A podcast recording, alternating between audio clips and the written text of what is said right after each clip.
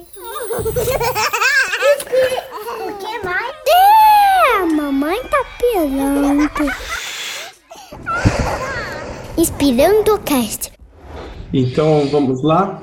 Boa noite. Bem-vindos ao primeiro episódio do nosso podcast Inspirando Cast. O princípio do projeto vem bastante do nome, que é essa questão de inspirar, respirar, a inspiração que os filhos trazem, né, para as nossas vidas, como a gente muda, cresce, enfim, a piração que é também tudo isso que acontece, né? E são todas coisas boas. O projeto está aí de dois amigos, eu e a Cláudia, vários colaboradores sensacionais aí, como a Joana, e a gente, cada um vivendo a sua parentalidade, achou interessante, assim, pegar esse meio de comunicação que é o podcast e começar a gravar a respeito das, das questões do dia a dia que a gente tem e acontece com a nossa, com a nossa parentalidade. Temos filhos mais ou menos da mesma idade, eu sou o pai do João, o João vai fazer três anos. Depois que o João nasceu, mudou muita coisa e a gente não está aqui para buscar nenhuma resposta, nenhuma verdade, e sim para a gente abrir a nossa cabeça para novas visões, novos prismas e novas opiniões sem culpa dos nossos erros, nossos acertos. E para mim é um, é, um, é um caminho muito interessante, onde eu já comecei há um tempinho atrás e que eu aprendo a cada dia, aprendo muito, mas aprendo com incômodo, que eu acho que é sadio também, que eu estou sempre me sentindo um pouco incomodado e querendo aprender mais enfim, entender melhor, porque a educação do meu filho, no caso, né, das crianças, é realmente um ponto que eu acho muito interessante, vale a gente ficar em cima e, e enfim, aprender. E agora é você, Claudinha, vamos lá, se apresente. Oi, gente, bem-vindo ao nosso primeiro episódio. Eu sou Cláudia Quintas, mãe solo do Davi da Clara, com três anos e meio. Para resumir, resumir, que em breve teremos um episódio falando exclusivamente da fertilização in vitro. As crianças, elas vieram de um grande desejo de ser mãe. Eu tive aí três casamentos frustrados. Eles foram muito mais frustrados pela minha expectativa da maternidade. Eu buscava os caras, alguém sentava numa mesa de bar e alguém falava que queria ser pai, eu falava, é com esse que eu vou casar. Porque na minha cabeça existia aquele processo que todo mundo precisava seguir, encontrar o cara certo, casar, engravidar e ter os filhos. Depois de muitas sessões de terapia, eu descobri que os processos eles poderiam ser independentes. Tomei a decisão e Davi e Clara estão aí para deixar minha vida mais feliz. Jojo, fala um pouquinho de você pra gente. Vamos lá, eu nunca penso nessa parte. Bom, eu sou a Joana, mãe do Pedro e da Olivia. O Pedro tem quase 15, a Olivia quase 14. Eu rompi totalmente a ordem das coisas, Clau. Eu namorei, morei junto, separei, engravidei, recasei, pari, engravidei de novo, pari, separei, uma ordem toda toda diferente.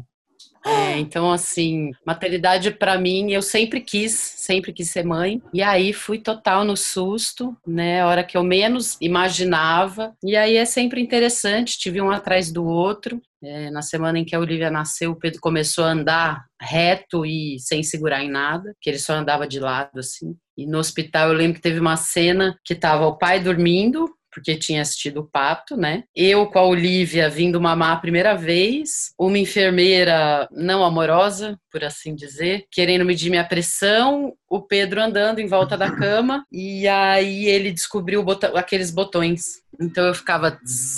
Ai, eu sei.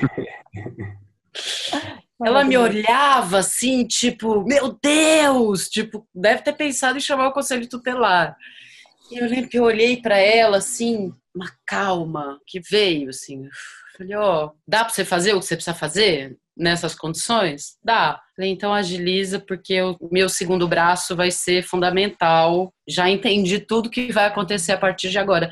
E o Pedro foi comigo para a maternidade e liguei para minha mãe e falei: Ó, oh, vai para o hospital que agora ela vai, ela tá nascendo. Minha mãe falou: Ai, tá bom, vou tomar um banho quando você chegar no hospital, me liga. Cheguei com 10 de dilatação, perdi o, o médico no elevador, é, entrei na, no, no parto expulsivo, sem anestesia, sem pai, sem médicos, sem nada. E quase que o pai não viu o parto, porque tinha que ficar com o Pedro. Aí, quando ele voltou para pegar o Pedro, depois que a Olivia nasceu, tinham oito enfermeiras, assim. Ele não conseguia chegar no, no Pedro. E aí entendi que era, né, que era uma pandemia por dia, atualizando para os tempos de hoje, e vamos embora, assim.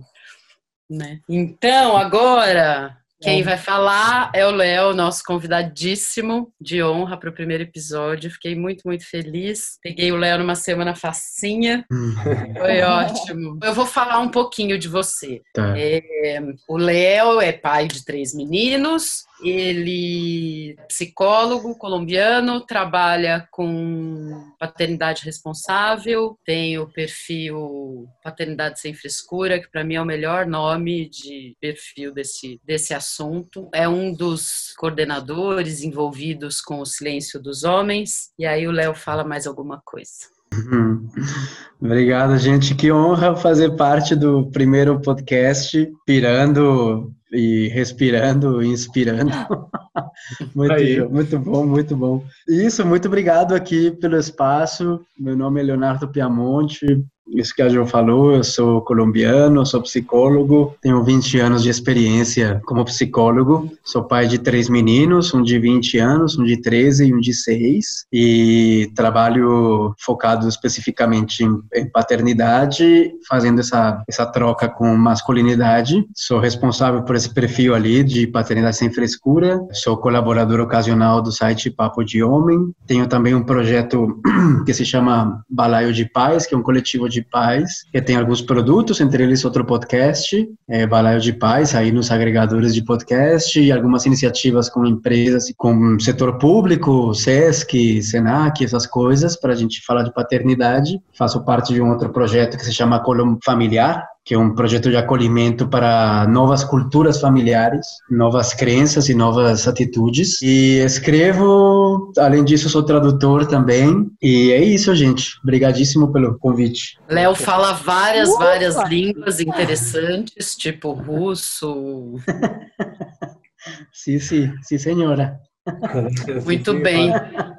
Vamos falar do tema. Interessante o Léo deixar, deixar o por último, polo né? familiar por último. A ideia do, desse primeiro episódio, né, do, do projeto Nascendo, é falar um pouco sobre o nascimento da gente como mães e pais. Então, tentar voltar um pouquinho e falar um pouco disso, cada um um pouco contar o que, o que quer dizer esse ter nascido como pai, como mãe. O bacana de estarmos todos reunidos é que pela apresentação você já consegue ver a, a, diferença de caminhos que cada um de nós tomou, né? A gente tem o símbolo comum que são os filhos, mas tem gente que casou tradicionalmente, tem eu mãe solo. O Léo contou pra gente um pouquinho antes de começar a gravação que o, o, o primeiro filho ele perdeu o contato. E aí eu vou lançar uma pergunta que é assim, como cada um de vocês nasceu como pai e mãe? E eu acho que para o Léo a pergunta é um pouquinho como você nasceu e renasceu, né? Considerando aí os seus dois trajetos. Sim. Uh, bom,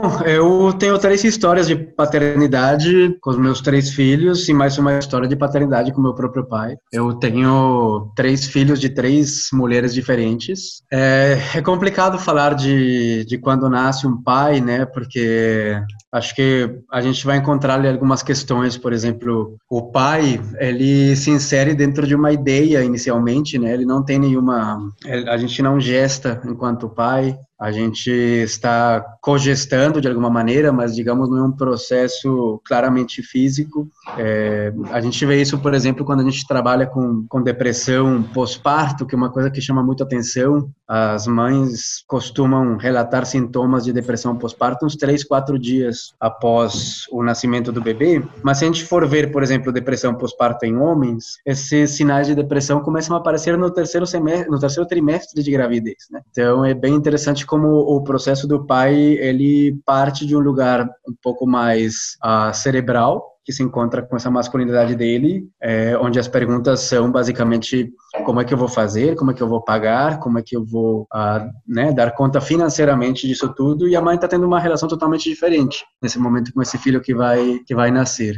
Eu acho que eu vivi isso muito bem nas três nos três processos que eu tive. Com o PIP, eu fui pai aos 18 anos, 18 para 19, e eu não, eu fui um genitor, eu basicamente não, não tive uma participação de nenhum tipo, mais atrapalhei do que ajudei, é, e essa história foi se consolidando, foi se consolidando ao longo dos anos, até o nascimento do Pedro, é, alguns anos depois, sete anos depois, o Pedro com 13 anos, hoje, quando ele estava com um ano, eu senti que eu estava num caminho de, de repetição do que eu fiz, né, com meu filho mais velho, e aí tive a grande sorte de passar por um processo terapêutico. Acho que o André, antes da, da nossa gravação, tinha falado uma coisa que eu acho muito, muito importante de ser dita, e é que a gente, na angústia, é que se refaz, na preocupação, na, na inquietação, sair desse conforto é onde a gente realmente se constrói, né? E depois de um processo muito forte terapêutico, especificamente depois de uma sessão que eu tive com esse terapeuta, onde eu revisitei muitas coisas da, da de eu filho com meu pai, é, o Pepe, o Pedro, né, estava na creche ainda, tinha um ano e três meses, e eu saí muito desnorteado dessa terapia e eu a única coisa que eu pensei foi pegar o telefone, o celular. Naquela época não tinha tantos aplicativos nem nada. Peguei o celular, fiz uma ligação para a creche e pedi para botarem ele no telefone. Ah, e a tiazinha lá da creche ficou um pouco confusa, falou: "Mas senhor, ele tem um ano". Eu sei. Aí foram lá, enfim, foram muito gentis, colocaram ele no telefone, ele ficou no telefone, aí eu uh, falei para ele, olha, eu sei que você não está entendendo muito do que eu estou falando agora, mas eu queria te dizer que, que a partir de hoje você tem um pai. E, e de lá para cá, o, assim, com o Pedro, tem sido sempre essa relação muito íntima de a gente se construir junto, ele no seu no seu lugar de filho, eu no meu lugar de, de ter a sorte de, de ser o pai dessa criança. E aí depois vem o Gustavo, que hoje está com seis anos, e ali já tive um papel muito muito diferente, um papel de, de cogestação mesmo, de criação conjunta, de envolvimento, assim, com o melhor e o pior que eu tenho, mas da, da forma mais real. E chegamos até aqui. Então, uh, sinto que eu, sei lá, eu nasci como pai realmente muito tempo depois de ter tido filhos. E hoje sinto que, embora é, esse meu parto, digamos, esse meu parto como pai já aconteceu com os meus três meninos, eu sinto que até, até hoje, nas pequenas coisas, voltam algumas contrações e voltam alguma, algumas dores desse útero masculino ali com eles, mas, mas não sei, acho que, acho que é isso, acho que gestei ideias e finalmente pari, pari transformações. Sensacional, muito obrigado. Primeira coisa que eu não sei nem se existe a terminologia, mas me pegou muito a história aqui da depressão pré-parto, né? Eu acho que ela é diferente do homem para a mulher, né? Essa é uma uhum. terminologia, mas as questões levantadas que você trouxe aqui para a gente ficou que eu nunca tinha parado para pensar. Até pela minha situação, não ter a figura masculina, é, a gente não se coloca, né, na posição. Então, cara, muito interessante. Eu fico me questionando se, com o que você fala, se também não tem uma evolução do ser humano de maturidade mesmo, sabe? Né? De você aprender, além da questão dos filhos, cada, cada um é um, obviamente, independente das suas histórias, quando você aprende a se desvencilhar, né? Eu acho, eu sempre falei aqui no grupo nas nossas reuniões que eu acho que a maior dificuldade, a maior dificuldade que eu encontro em querer ser uma boa mãe é tentar entender realmente os estímulos que eu recebi, quais são corretos, quais não, quais que eu quero que perdurem, porque a gente tende a repetir sem a gente querer, né? Assim, mesmo os padrões negativos. É quase falar, não, pera um pouquinho, isso aqui, na minha função de mãe, meus filhos não terão, mas isso aqui eu quero o quanto você acha que a paternidade te deixou maduro nesse, né, no dia que você está atualmente, ou se bem uma questão de idade também, de maturidade pessoal que contribuiu para que você se tornasse um pai melhor. É, é engraçado esse negócio de depressão pré-parto, né? Uma coisa bem engraçada, porque realmente, assim, hoje, assim, do que a gente tem de, de conhecimento, a, a depressão pós-parto nas mulheres, ela é um fenômeno muito de países industrializados, né? É, a gente vai ver países não industrializados que não têm simplesmente uma compreensão do que, que seria isso. Eu estive estudando um pouquinho uma região conhecida como Punjab, que é a fronteira da Índia com o Paquistão ou o Cazaquistão. É, eu peço desculpa, não lembro qual dos dois países. Para nossos ouvintes do Cazaquistão e do Paquistão, eu peço desculpas, eu não lembro muito bem onde, onde é a região do Punjab e qual das duas fronteiras é. Mas é engraçado que não tem esse fenômeno da depressão pós-parto por várias questões culturais. E uma delas diz respeito a essa, esse grande foco que nas sociedades ocidentais a gente dá para o fato do parto, para o evento parto. E assim que o parto ocorre, o suporte para essa mãe, para esse núcleo familiar novo, ele se dissolve muito rapidamente. A gente não estuda da mesma forma puerpério, a gente não se implica da mesma maneira em amamentação, a gente não tem uma cultura de primeira infância apropriada, a gente vive num país em que a licença paternidade é mais curta que o carnaval,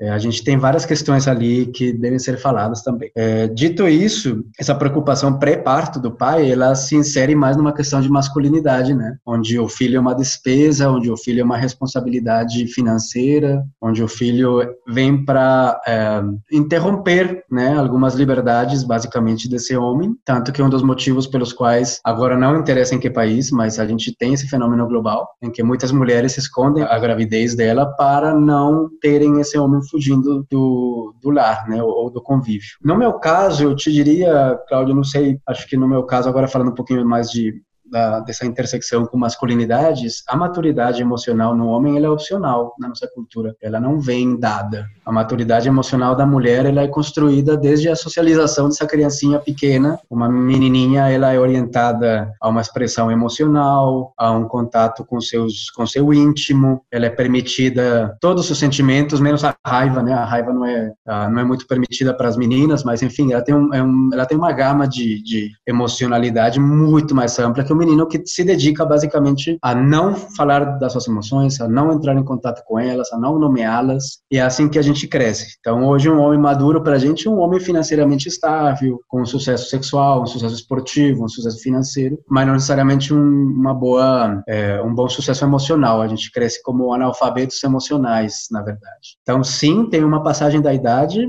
que pode te trazer um pouco mais de conflito, mas não necessariamente mais maturidade. Acho que a maturidade vem do desconforto desconforto e do questionamento das práticas. É, eu acho que você falou tudo no, na hora que você olha para trás a sua história e fala isto, assim, isto aqui sim, isto aqui não. O lance é que eu acho que essa inteligência, ela nem sempre é dada, né? Normalmente a gente vem com questões que são estruturantes, mais que estruturais. A forma como a gente se constitui psiquicamente é difícil de ser questionada, é difícil de você apontar para você mesmo, identificar onde estão suas dores. Então eu acho que ah, sou suspeito para falar, mas eu acho que os processos psicológicos, a terapia, é, autoconhecimento, autoconstrução, é, grupo de discussão, que é uma coisa que a gente vai vendo hoje com homens cada vez mais comum, é, é necessário. Temos já dois exemplos grandes, um, na, um em Florianópolis, com o pessoal de Homem Paterno, que é um grupo que se dedica a fazer pré-natal do pai, que eu acho isso incrível, e aqui em São Paulo, Espaço Mãe, com o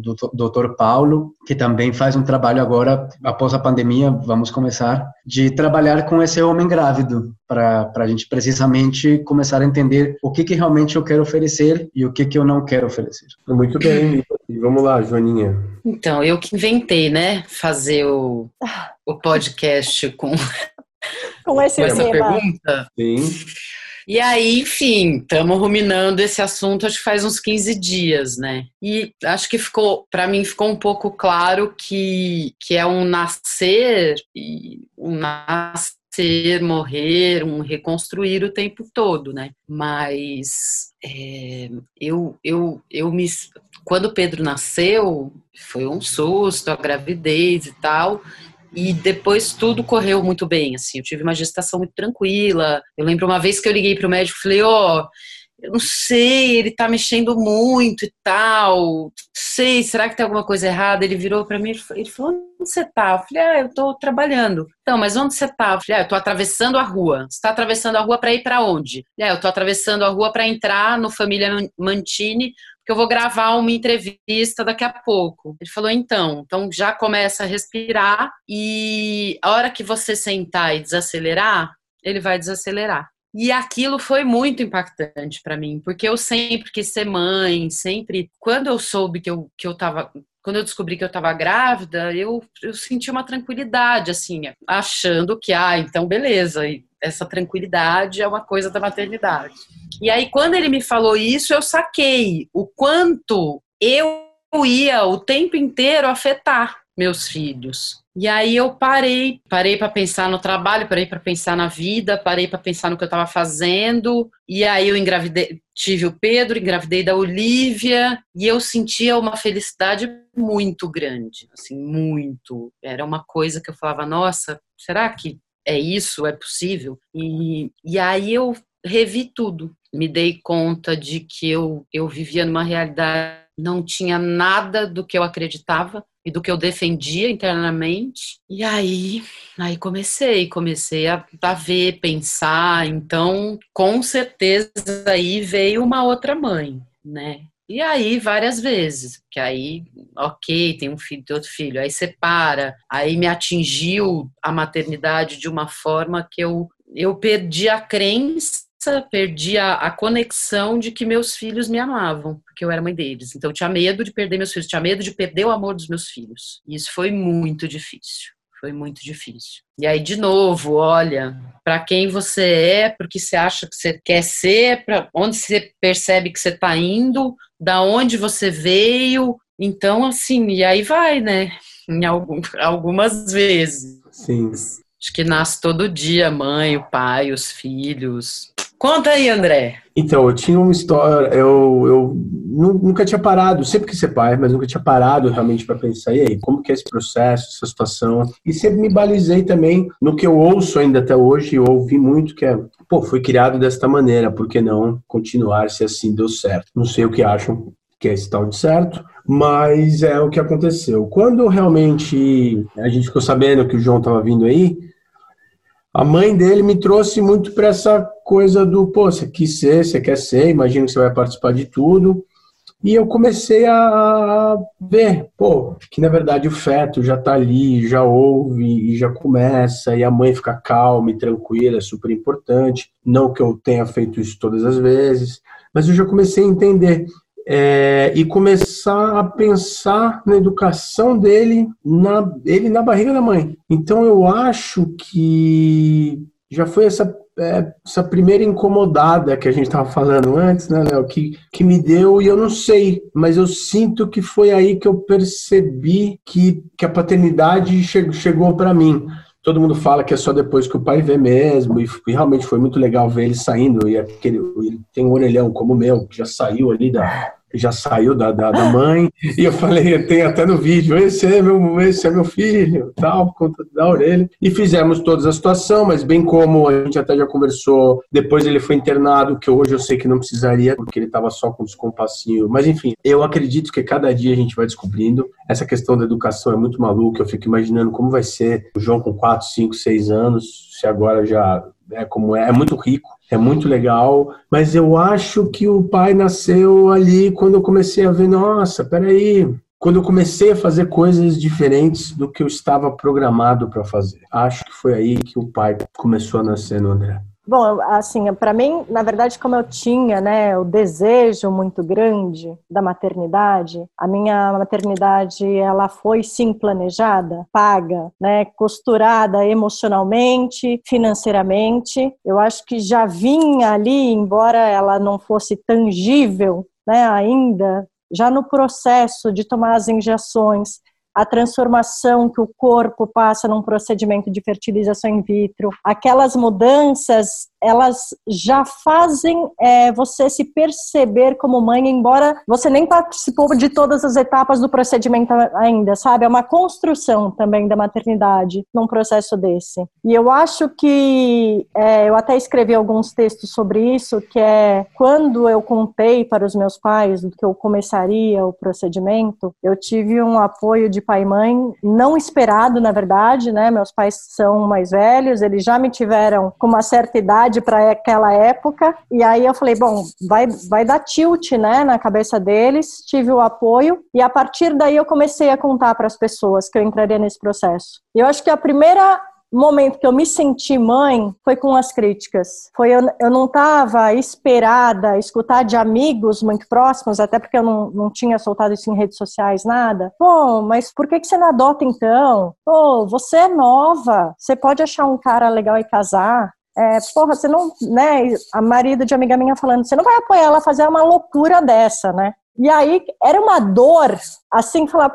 tomar no meio do cu, né? Porque, cara, era como se estivesse batendo na minha estrutura familiar, sabe? No, no, que eu tinha planejado. Ainda era um sonho, né? Não era concreto. E eu lembro nitidamente, assim, de eu escrever um primeiro texto quando eu escutei, né? Eu tive um sangramento tive um sangramento muito forte. Eu achei que eu tinha, tinha dado errado o procedimento, até descobri que, que era um dos embriões. Eu coloquei três, vingaram dois e cá estão eles. Foi uma conquista, assim, de eu escutar o coraçãozinho. Eu falei, cara, a gente é uma família. E aí e já veio, cara. Para mim, ali eu, eu já era mãe, né? Eu sei que, que ainda era, era pouco palpável, mas eu já era mãe. Eu já era mãe desde a primeira injeção que eu tomei na minha barriga, assim. Uf, até me emociona, emociona lembrar. Que lindo. É muito lindo mesmo.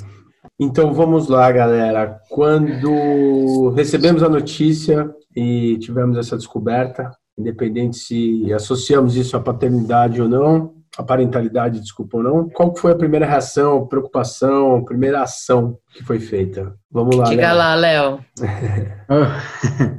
Bom, na primeira gravidez eu tinha 18 anos. As minhas preocupações passaram muito por um lugar de da interrupção, né, de, de da minha vida.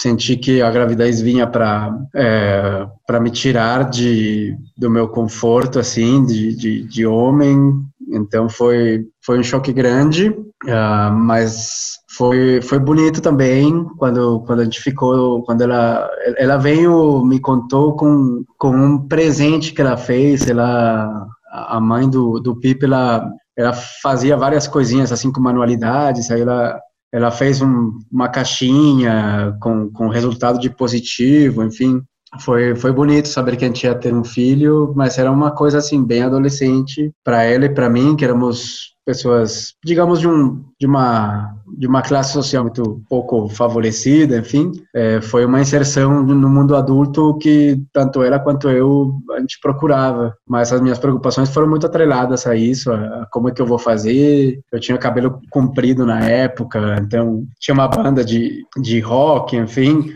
É, eu vendi o, o baixo que eu tocava eu vendi o baixo para pagar o parto, é, cortei o cabelo, arranjei um emprego, enfim, veio, veio muito nesse lugar de, de como é que eu vou fazer para pagar as contas. As outras duas, gravid as outras duas gravidezes, eu acho que esse é o plural, foram planejadas, foram bem, bem estruturadas, bem uh, desejadas e é, a gravidez do Pedro veio também assim muito ainda nessa preocupação de, de poxa e o dinheiro, poxa e como é que a gente vai fazer. A gravidez do Guto não, a gravidez do Guto veio diferente, veio é, de, de, como eu ia me envolver. Aí já tinha uma, um caminho muito diferente. Acho que os três processos foram, foram diferentes para mim nesse sentido. É, acho que é sempre sempre diferente, né? Momento diferente, conjuntura diferente.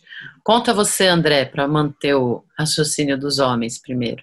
Tá. É... Cara, eu não consegui pensar, na verdade, muito, porque veio já da mãe, tudo assim, sabe? Vamos fazer isso e aquilo. Eu lembro de, do, da, do ah, vamos fazer enxoval e o quarto não está pronto. E ao mesmo tempo eu lembro de ouvir, não lembro o nome do, do cara agora, mas um cara que fez sucesso falando de, de, que o mais importante é estar com o filho. E aí eu já pensando no meu pai também, que, pô, na verdade o mais importante é estar junto e não fazer mudança drástica, tipo, não sair de uma casa aqui para ir para apartamento maior. Também eu, eu pensava assim, a gente precisa ficar calmo e dar essa calma para o feto, porque todo o restante é irrelevante se estiver nessa união de estar tá junto nesses passos, né? Então, para mim, não, não, não teve muito, mas também por essa coisa do machismo e de uma série de outras coisas também, que é, ela já estava cuidando, não é que eu não estava cuidando junto, mas eu tinha uma análise tipo, eu acho que está muita coisa sendo feita que não precisava. Nós já temos um quarto para ele, nós já temos uma família, estamos aqui, e veio mais essa coisa do que o que aprender mais do que o que ter. É, mas enfim, é, Isso aí. É, minha primeira preocupação, na verdade, foi assim: meu Deus, vai ter que sair.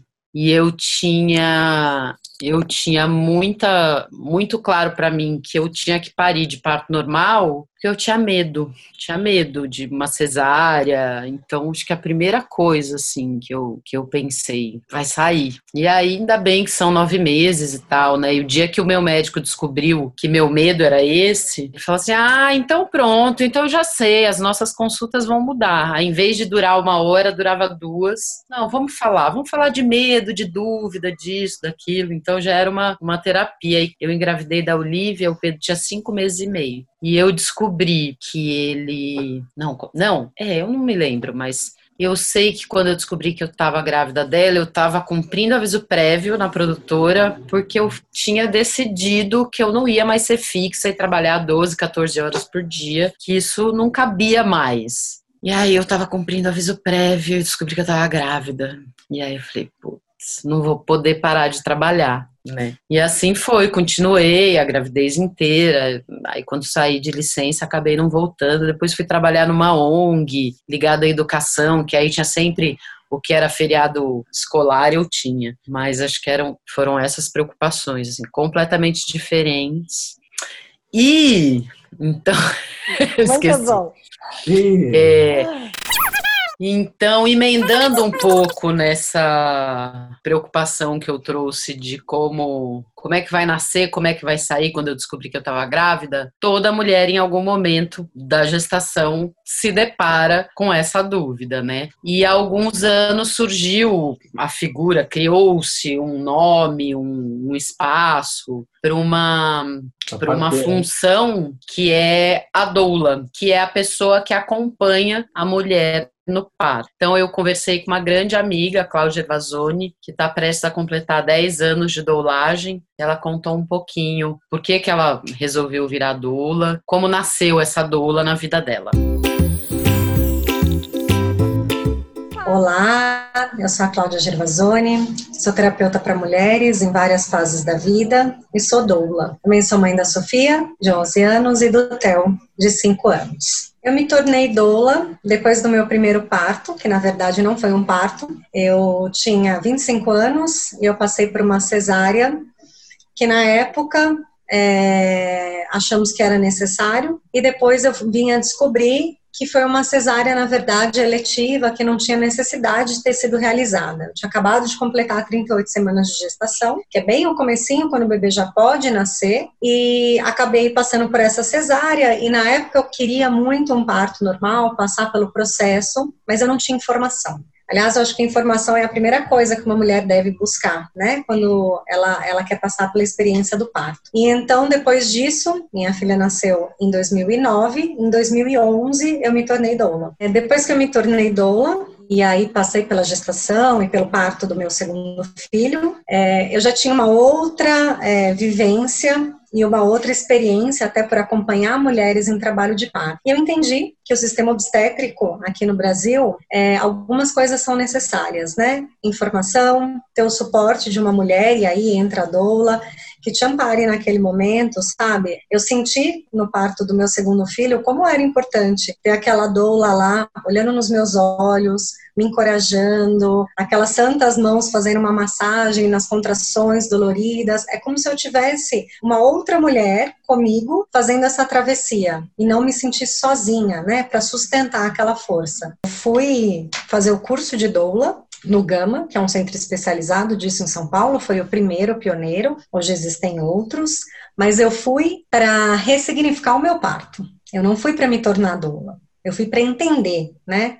Eu sempre fui muito curiosa, né? Já trabalhei de muitas coisas e lá de tanto que eu fiz o curso em 2010 e fui mesmo começar a atuar em 2011 depois de digerir todo aquele processo do meu parto. E aí o meu primeiro parto, normalmente as doulas começam assim, com um trabalho voluntário, fazendo, acompanhando o parto de uma amiga, né? E o meu primeiro parto foi, de fato, acompanhando uma amiga, é, amiga da minha irmã, na verdade, depois veio a se tornar uma amiga minha, que já tinha uma cesárea anterior e buscava muito um parto. E eu falei, eu posso te acompanhar, né? Expliquei para ela o que, era o parto humanizado, indiquei um médico, uma equipe e lá fomos nós. E foi uma experiência fantástica, assim. E eu achava isso de uma responsabilidade tão grande porque apesar da gente não fazer parte da equipe técnica, então a doula ela não faz toque, ela não ausculta o bebê, mas apesar de não fazer parte da equipe técnica, eu senti uma responsabilidade muito grande, né, de estar lá ancorando aquela energia com aquela mulher e sustentando aquela força e apoiando,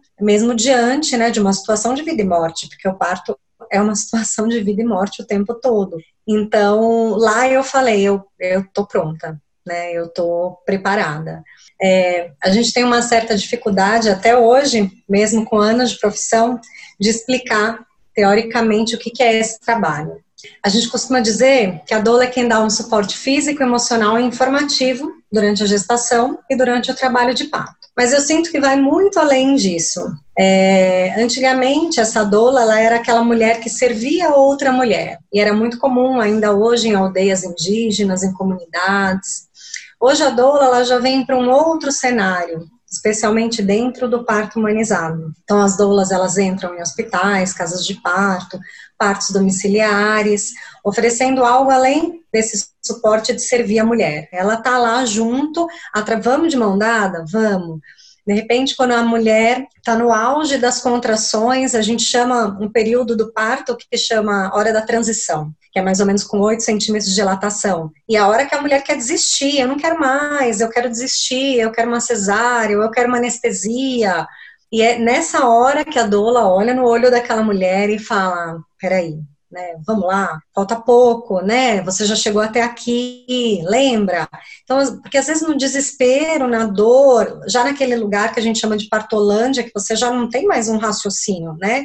A doula te oferece isso, ah, tá, né, te lembra, opa, por que, que eu tô aqui? Porque eu planejei isso, né, eu quis estar aqui, então vamos lá, vamos entrar junto nesse portal. Eu, eu, eu, sinto que é mais ou menos essa figura, assim, que a gente representa. E vendo, assim, filmes antigos, né, tem até é, a Tenda Vermelha, que fala um pouquinho dessas mulheres, desde a primeira menarca, né, primeiro rito de passagem da menina para a mulher até o parto. É, uma roda de mulheres se formava ancorando a energia daquela mulher que estava recebendo o seu bebê e dando a mão e dando suporte para as dores dela e o quanto aquela mulher se sentia fortalecida e empoderada para conseguir passar por aquele processo, porque tinham outras mulheres lá do lado dela, sustentando aquilo. E acho que quando a gente se sente mais segura, mais fortalecida, mais empoderada, não gosto muito de usar essa palavra, está muito na moda, mas eu, eu não vejo outro. Eu acho que é empoderada mesmo, né, da nossa força, da nossa potência, do que, que o nosso corpo é capaz. Isso também ajuda a gente ser uma mãe mais fortalecida, né, a exercer uma maternidade mais segura. Também na minha primeira filha, foi uma maternidade muito baseada em rótulos, em protocolos, e do segundo já foi uma outra experiência. Até por eu ter tido autonomia sobre o tipo de parto que eu queria, as informações que eu precisava, ter entrado nesse movimento do meu corpo, lidado com as emoções que fervilham e vêm à tona é, durante o trabalho de parto. Então, é, é eu até falo para as gestantes que eu acompanho, é como se um portal se abrisse e, e, a gente escolhesse entrar. E cada parto que eu, que eu acompanho, eu lembro dos meus partos e lembro de outros partos e é muito comum a gente chorar, né? Porque é uma experiência tão. Eu lembro que eu trabalhei com uma obstetriz que ela falava, Cláudia, você em atendimento, em consulta é uma. Você durante o trabalho de parto parece que você fica é, é, baixa alguma coisa em você porque você fica tão imersa no processo e é isso mesmo que acontece. É como se a gente sentisse a experiência junto com aquela mulher. Eu acho mais do que isso, eu acho que se você não entra nessa vibe de sentir o processo junto com a mulher, você não consegue ser a doula, né? Você não consegue assumir esse papel naquele momento. Então, de repente, no êxtase, né, na dificuldade, ou quando finalmente o bebê nasce, e a gente cai em lágrimas juntas, e nos abraçamos juntas. Foi muito interessante aí o, o, o relato né, da Clau, a gente podia falar um pouquinho a respeito, né? Eu acho que eu posso falar um pouco da minha da, da dolagem do João e depois o Léo. É, a gente já procurou essa, essa questão do parto humanizado, apesar de até no começo a, a mãe do João pela idade, a ginecologista dela que atendia ela falou de jeito nenhum, você tem que fazer já cesárea, marcar tudo, porque não vai dar certo. Depois, também já rapidamente a gente viu que não tinha nada a ver, né? A questão da idade do óvulo pode ser, mas não o receptáculo aí, que, né? Que é a mulher, que não tem a ver com a questão da idade, sim com saúde, com cuidado e tal. Então, a gente já trocou de, de já mudamos, e nessa mudança, cada vez mais gostando, a gente foi entendendo que essa doula ia ser muito importante, muito interessante. A gente foi, fez um curso de, de gestante, curso de amamentação, trocar fralda ali, essas coisas, bem básico. Hoje eu, hoje eu vejo tanto que é básico, mas importante. Foi muito legal, tinha vários casais. É, eu que estava sem a mãe do João e outra menina que estava sem o pai, mas por problemas de trabalho, depois eles chegaram. Eu gostei muito da moça que fez, que deu a aula. Ela eventualmente então foi a nossa doula, foi muito legal, duas visitas antes, onde tem uma série de informações, meu, mega relevantes, acho. Então foi super legal. E, mas ela deu muito apoio na hora que começou a atrasar, que não deu certo, que puta, será que vai para cesárea? Porque o próprio hospital já está cobrando, que está passando tempo, que a dilatação está diminuindo um monte de coisinha que a gente. A Dola tá ali do lado me ajudou bastante. Eu poder. E aí? Não, então vai para cá, vai aqui. Então foi uma experiência maravilhosa. Inclusive, ainda tenho muita vontade de fazer um curso de doula, não para as mulheres, mas sim para os maridos, para os pais, né? Porque eu acho que é uma hora ali onde você fica bem perdido e tem muita coisa para acontecer. Ainda sinto falta também do pós. Como vão ser os próximos dias, como é a primeira semana, como é o primeiro mês e como que é no hospital, como você tem que lidar. A gente trabalhou muito até o parto. A gente não trabalhou como é o depois. E no depois, realmente, eu me senti muito vendido. Eu, e a gente está ali, é uma situação complicada que as pessoas abusam, porque você está ali sem saber o que fazer e você confia no, no, no profissional que estudou, certo, etc e tal, para aquilo. Então foi por isso que o João ficou apesar de super assistido por mim e pela mãe, ele ficou três dias logo depois de nascer na UTI sem o menor cabimento. Hoje, na minha opinião, não ficaria. Eu assinaria qualquer documento falando não, tá, tá tranquilo. Até podemos ficar aqui no hospital mais três, quatro dias, mas ele vai ficar com a gente aqui no quarto, não vai ficar ali sozinho no, na é, internado, enfim. Mas é isso. Mas adorei, acho que é super legal, importante se se existe a condição disso fazer, é muito legal ser feito. E você, Léo, no, no nascimento do Guto, você teve? Vocês tiveram doula? Sim, a gente teve. Eu acho uma coisa incrível. É, esse movimento da doula, eu acho que é quase um ato político, na verdade, porque uh, a gente vive num país que, que tem um, uma medicalização muito grande do, do parto, né? E a doula vem um pouco na contramão desse sentido, né? A doula é uma, assim, eu acho que é uma ressignificação de, das práticas que, das práticas de, de humanidade mesmo, assim, a gente tem evidência de doulas de outras mulheres tomando conta de mulheres durante o processo de parto, desde que a gente se entende como, como espécie, né? Tem achados arqueológicos, assim, de suporte ao parto desde sempre, então foi sempre uma questão essa, esse, esse suporte feminino para uma mulher que está parindo, agora a figura de doula, ela realmente ela nasce nos Estados Unidos lá na década de 70, 68, 67, quando toda essa galera se afasta um pouco do, do hospital, prefere um parto natural, prefere um parto de baixa intervenção, e assim vem o conceito de doula, que, eu, que até é uma, é engraçado, assim, que não sei quem cunhou o termo, mas é uma palavra grega, que, que é aquela mulher que serve? Doula é quem serve, uma mulher que serve outra mulher. E eu acho é um trabalho maravilhoso. Hoje eu tenho contato com muitas delas, um, doulas não somente de parto, mas doulas de amamentação, doulas de, de outro tipo de suporte que eu acho super, super vital. Eu acho que uma das das, dos dinheiros mais bem investidos, assim, num parto. Acho o trabalho delas fantástico e não se confunde com o trabalho de, sei lá, de outros profissionais de assistência ao parto. Acho que é, é um, é um suporte emocional, é um suporte, uh, é, é maternar a mãe, basicamente, a questão da, da doula, né? É... Eu gostei dessa de, elas, elas representam a humanização do, do, do parto, né? Sim, eu acho que é a melhor figura que a gente pode encontrar de, de, de como fazer de um parto humanizado. Quando a gente tem uma figura de uma de uma mulher tomando conta de outra mulher, que é no momento em que assim que que esse, essa assistência emocional, essa assistência, é, né, esse apoio ali é, é fundamental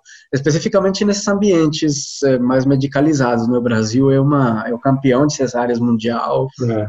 Nos hospitais particulares é, um, é uma síndrome. Né? O, a gente vê assim a taxa de, de, de cesáreas é altíssima, as indicações sempre são bastante duvidosas, sempre não, mas na grande maioria dos casos são muito duvidosas. E acho que a doula vem com essa carga de informação, com essa carga de, de carinho que, que acaba trazendo um pouco pouco essa figura de quase que de né, quase primitiva da função de parir, né, de, de da espécie se, né, sei lá, se, se posicionar no planeta. Acho, acho um trabalho maravilhoso, acho lindo e, e acho que uma realmente um dos investimentos mais sei lá, mais uh, cientes que um, que um parto pode ter é, esse, de ter essa mulher ali. E, e se puder engatar já também com uma doula de amamentação, para o bebê fazer uma boa pega, para o bebê ter uma amamentação bem eficiente, transformar, é, assim, chupetar o peito em, em, amamentação real, acho que não tem, não tem como dar errado. Aquilo, hoje tem um movimento de doulas muito grande no Brasil, vem crescendo, vem forte, vem enfrentando enfrentando muita resistência da classe médica, mas países mais evoluídos, eles têm uma, um reconhecimento da doula como uma figura central. Acho que a gente podia continuar nesse caminho. Muito legal, Léo, te ouvir assim. É, gostei muito do Maternar a Mãe. Na minha história, eu não tive doula, mas eu tive o acolhimento de outras mulheres que foram muito importantes para mim no processo como um todo e na amamentação. Mas antes, no momento do parto ali, inclusive em todas as consultas, a partir do momento que foi detectado que eu estava grávida, o meu irmão passou a estar presente, né? E, e assim, eu trabalhava numa agência de publicidade, eu tinha que estar pontualmente nove horas na agência, então minhas consultas eram sete e meia da manhã, numa clínica aqui em Pinheiros. Ele saía lá da Vila Imigrantes, estava sete e vinte pontualmente na clínica, é, me esperando para que eu para que eu não estivesse sozinha no momento de todas as consultas assim. Não, e, e o, o super interessante é eu e meu irmão zero afinidade. Quem me conhece, nós não somos amigos, nós não somos próximos. Ele passou a assumir um papel e hoje o amor que ele tem pelos meus filhos e os meus filhos por eles, eu passei a ter uma gratidão enorme pelo meu irmão, por esse papel.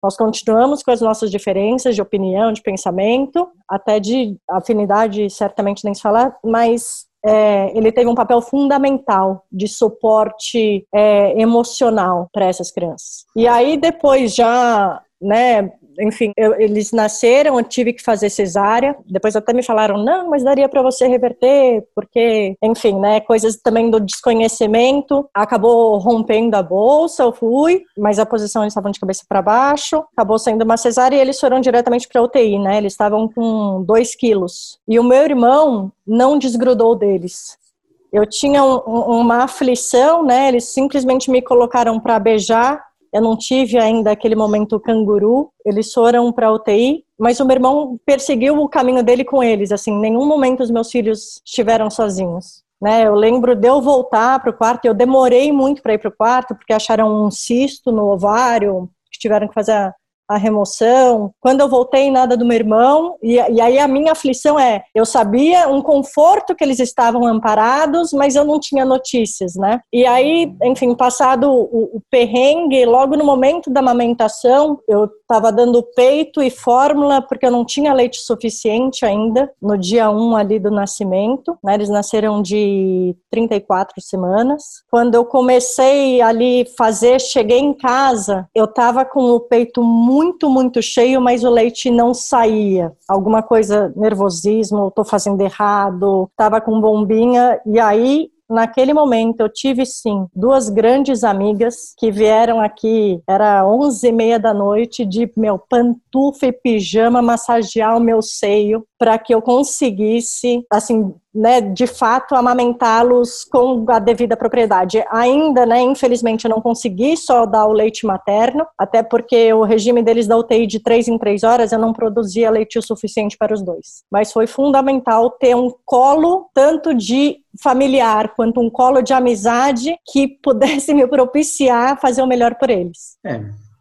Nasce, nasce um tio, nasce um irmão, nasce, nasce uma, uma mãe, nasce uma família. It, it, takes a village to raise a child, né? A gente fala aqui também que, né? É. É, vamos todo mundo, né? Às é vezes é um vizinho, uma vizinha, pô, tá todo mundo junto ali. Que bom. Que irado. Léo, para encerrar, conta um pouquinho sobre o colo familiar, que é um dos trabalhos que você faz. Sim, é, eu achei incrível esse relato porque eu acho que é isso, né? Na verdade, uma, uma, uma criança nasce no mundo e com ela nascem muitas novas relações e no, novas possibilidades. Eu acho esse negócio da doula fantástico porque, ou das amigas, enfim, o que for. É, a gente vê em tantas culturas uh, ditas primitivas. Eu não sei quem é o primitivo, na verdade, nesse mundo que a gente vive, é. mas é, é incrível, é incrível como há uma junção de mulheres em que essa maternidade começa a ocorrer. Na, lá na Caxemira, por exemplo, as mulheres elas se juntam quando a mulher vai parir, é, os homens não são permitidos de entrar,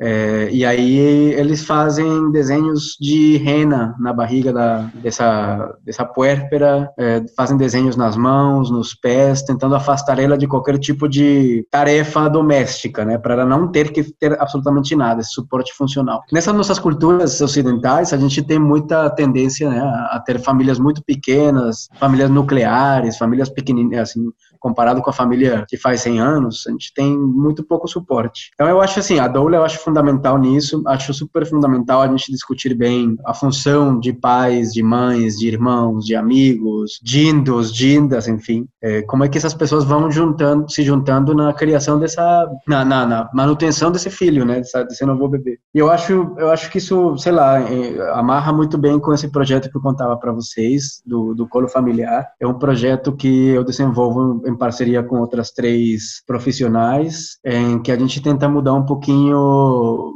a gente tenta fazer uma contracultura é, familiar, né? Então, sair um pouquinho do lugar do pai provedor, do pai protetor, do pai que fica ali ausente nesses primeiros momentos de cuidado, é, mudar um pouco essa ideia de mãe também, de uma mãe que dá conta de tudo, de uma mãe que tem que lutar também contra muitas expectativas que ela mesma criou, expectativas que vêm nutridas por uma sociedade que é muito cruel com a maternidade. A gente vive num num cenário em que a maternidade ela é um defeito, ela é tratada como doença, ela é medicalizada. Maternidade é um evento clínico hoje no nosso país, ela não é um evento familiar, ela é um evento clínico. E esse colo familiar, esse grupo que eu participo, ele oferece jornadas em que famílias, seja lá o que isso for, famílias nucleares ou não, com pai ou não, ou com duas mulheres, dois homens, tanto faz. Ah, o que compõe uma família não é a função, e sim a, o, o, amor, né? E a gente se junta com essas famílias para tentar,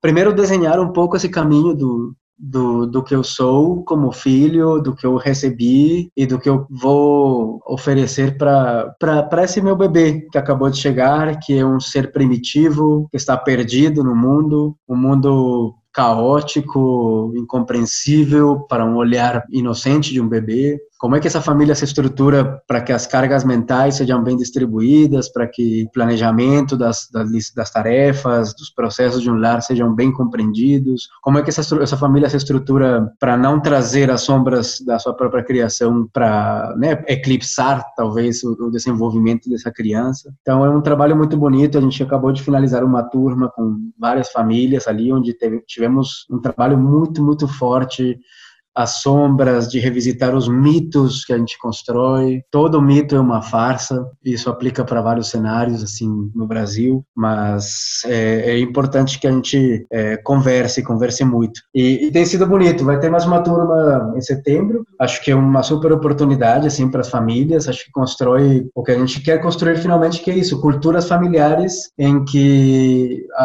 assim, há uma democracia do amor ali, em que é, se entende que, que temos muito mais para oferecer do que a gente acredita. É, temos muito mais para entregar do que a gente foi ensinado a entregar. Acho que o, Colo Familiares é, é um grupo assim dos mais potentes que eu já vi e, e deixo o convite assim para quem quiser conhecer um pouquinho mais do trabalho, tem o Instagram, tem o site e também tem um trabalho muito muito louco com empresas, falando com, com esse ator corporativo, vocês que passaram por isso assim de, de ter que enfrentar né, estruturas corporativas para poder, sabe, ser mãe, sabe? É, mães que são demitidas, a gente tem esses estudos da, da FGV em que sabemos que 57% das mães não voltam para o mercado de trabalho, não voltam para sua função. Então, sei lá, deixo, deixo o convite aí e, e agradeço muito pelo espaço para poder falar desse projeto, que é um dos projetos mais bonitos que eu me envolvi ultimamente. É muito lindo mesmo, muito especial.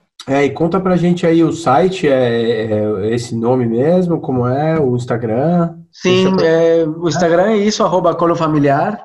Ah. Ali tem toda a informação do site, todas as, as novas turmas e tudo mais. Ah, bom, tem o site também, colofamiliar.com, vale muito, muito a pena conferir. Os, sites, eu sei lá que tipo de problema neurológico que eu tenho, mas tá lá. Né?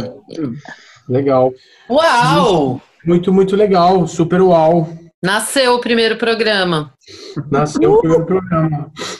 Léo, gostaria muito de te agradecer aí, foi uma delícia estar com você e você participar do nosso primeiro episódio aí. Espero que a gente possa gravar de novo. É, os seus projetos são sensacionais, inclusive hoje eu vi de novo o, o Silêncio dos Homens, foi muito interessante, muito legal te ver lá falando. Achei coisas muito, muito interessantes que já me, me renovam, que me remetem ao que a gente já vem conversando e vem acontecendo na minha cabeça.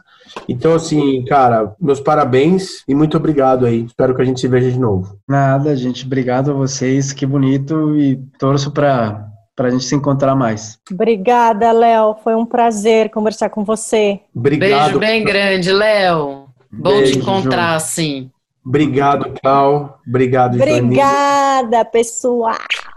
Até o próximo. Até o próximo. Um beijão. Beijão. Beijo. Inspirando Cast.